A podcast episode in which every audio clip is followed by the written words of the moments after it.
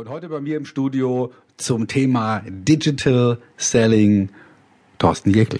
Ich freue mich drauf, dass wir uns unterhalten über eine Form von Verkaufen, die vielleicht modern ist, aber vielleicht auch auf die guten alten Grundsätze zurückgeht.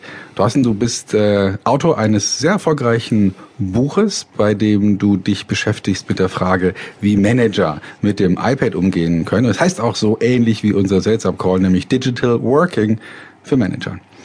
Du bist, äh, wie, wie ich auch in der GSA, daher kennen wir uns auch, du bist da engagiert als Redner und als, als Trainer und äh, du beschäftigst dich mit dem iPad und ich bin froh, dass du heute hier bist.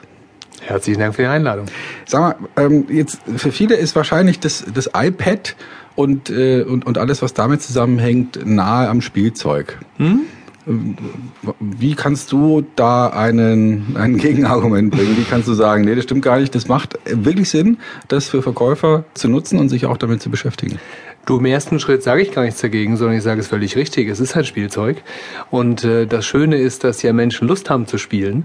Und gerade dieses spielerische Element ist manchmal gerade sogar ein positiver Faktor im Vertriebsgespräch, weil du einfach nicht mit sei es normalem konventionellen Papier da bist, aber auf der anderen Seite auch nicht mit so einem unpersönlichen Laptop, der oft eine Barriere im Gespräch da ist. Und so ein iPad ist halt was, was ähm, so natürlich dabei liegt. Und weil du sagst Spieleffekt, ich habe oft Vorstände, die haben einfach Bock auf das Ding. Äh, das ist ein, ich sage mal, was unterscheidet Jungs von Männern? Ähm, das ist im Regelfall die Preis, der Preis der Spielzeuge. Und die Leute haben einfach Spaß dran. Ähm, und äh, deswegen sage ich, ja, es ist ein Spielzeug, aber das Schöne ist auch ein Spielzeug, was man sowohl für sich produziert, produktiv nutzen kann, als auch im Vertrieb durchaus produktiv nutzen kann. Okay, wir haben ja hier die Zielgruppe Verkäufer und Vertriebsmanager. Und wenn ich jetzt äh, angenommen, ich bin wirklich Verkäufer oder vielleicht habe ich sogar Verantwortung für einige mehrere Verkäufer, Warum sollte ich mal drüber nachdenken, so ein iPad wirklich in den Vertriebsprozess einzubauen und, mhm. und wirklich auch für das Verkaufen zu nutzen? Vielleicht können wir uns die unterschiedlichen Aspekte da, da nochmal anschauen. Inwieweit ist es ein Arbeitstool für den mhm. Verkäufer an sich, also sozusagen für die Selbstorganisation? Genau. Und inwieweit ist es vielleicht sogar ein Werkzeug, um besser zu verkaufen? Mhm. Also beides ist wichtig. Das eine ist für einfach, wenn du unterwegs bist zwischen Terminen. Und äh, wir Verkäufer haben ja alle auch mal zwischen den Terminen Zeit. Das heißt, da kann ich schon E-Mails beantworten. Ich kann Gespräche vor- und nachbereiten zur persönlichen Arbeitsorganisation Nummer eins. Nummer zwei kann ich im Gespräch beispielsweise die Argumentation dadurch unterstützen, dass ich die Verkaufsmaterialien dabei habe, die ich brauche. Und äh, da gibt es zwei Dinge. Zum einen, wenn ich mir Papier angucke, dann ist immer die Frage, wie viele Varianten kann ich zeigen, wie multimedial ist das Ganze, wenn ich mir das ganze Thema Varianten, wenn ich mir Videos angucke, Punkt Nummer eins. Punkt Nummer zwei, auch die Frage, wie viel muss ich eigentlich mitnehmen, weil ich weiß vielleicht nicht unbedingt im Vorfeld über was rede ich.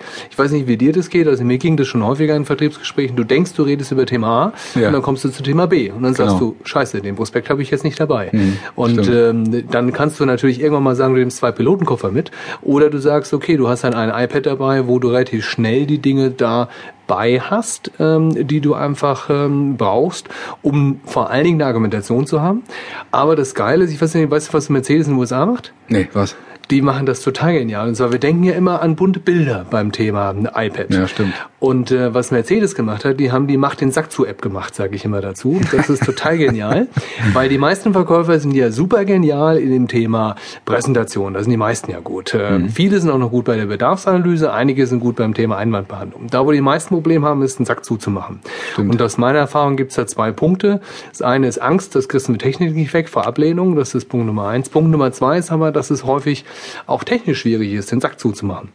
Und in den USA zum Beispiel äh, Mercedes, die haben Autoverkauf sich mal angeguckt. Und äh, in den USA läuft Autoverkauf ein bisschen anders. Also wenn du in den USA jemandem sagst, sie warten jetzt mal sechs Monate auf ihren 5er BMW, dann sagt er ja, einer hast du schlechtes Gras geraucht. Das heißt, was machen die? Die gehen, die Leute gehen samstags zu ihrem Dealer ihrer Wahl, nicht Drogen, sondern Auto. Und wenn denen Auto gefällt, dann fahren die damit nach Hause. Jetzt haben die das am Auto gesagt, wunderbares, tolles Auto. Und der Kunde hat gesagt, super, kaufe ich. Dann haben sie gesagt, lass uns ins Büro gehen. Dann hatten die nur ein bauliches Problem, und zwar, die haben zwischen Showroom und zwischen Büro noch die Ausgangstür gehabt. Und dann sind auch viele nochmal rechts abgebogen, bevor die den Leasingvertrag unterschrieben haben. Ja. Und was die eingeführt haben, im Auto, wenn jemand sagt, das Auto finde ich super, dann kriegt er das iPad in die Nase gehalten, please sign here. Und das finde ich total genial, weil die haben damit ihre Abschlussquote um 25 Prozent erhöht, weil sie einfach in dem Moment, wenn der Kunde abschlussbereit ist, die Chance nutzt, den Sack zuzumachen. Cool. Und das finde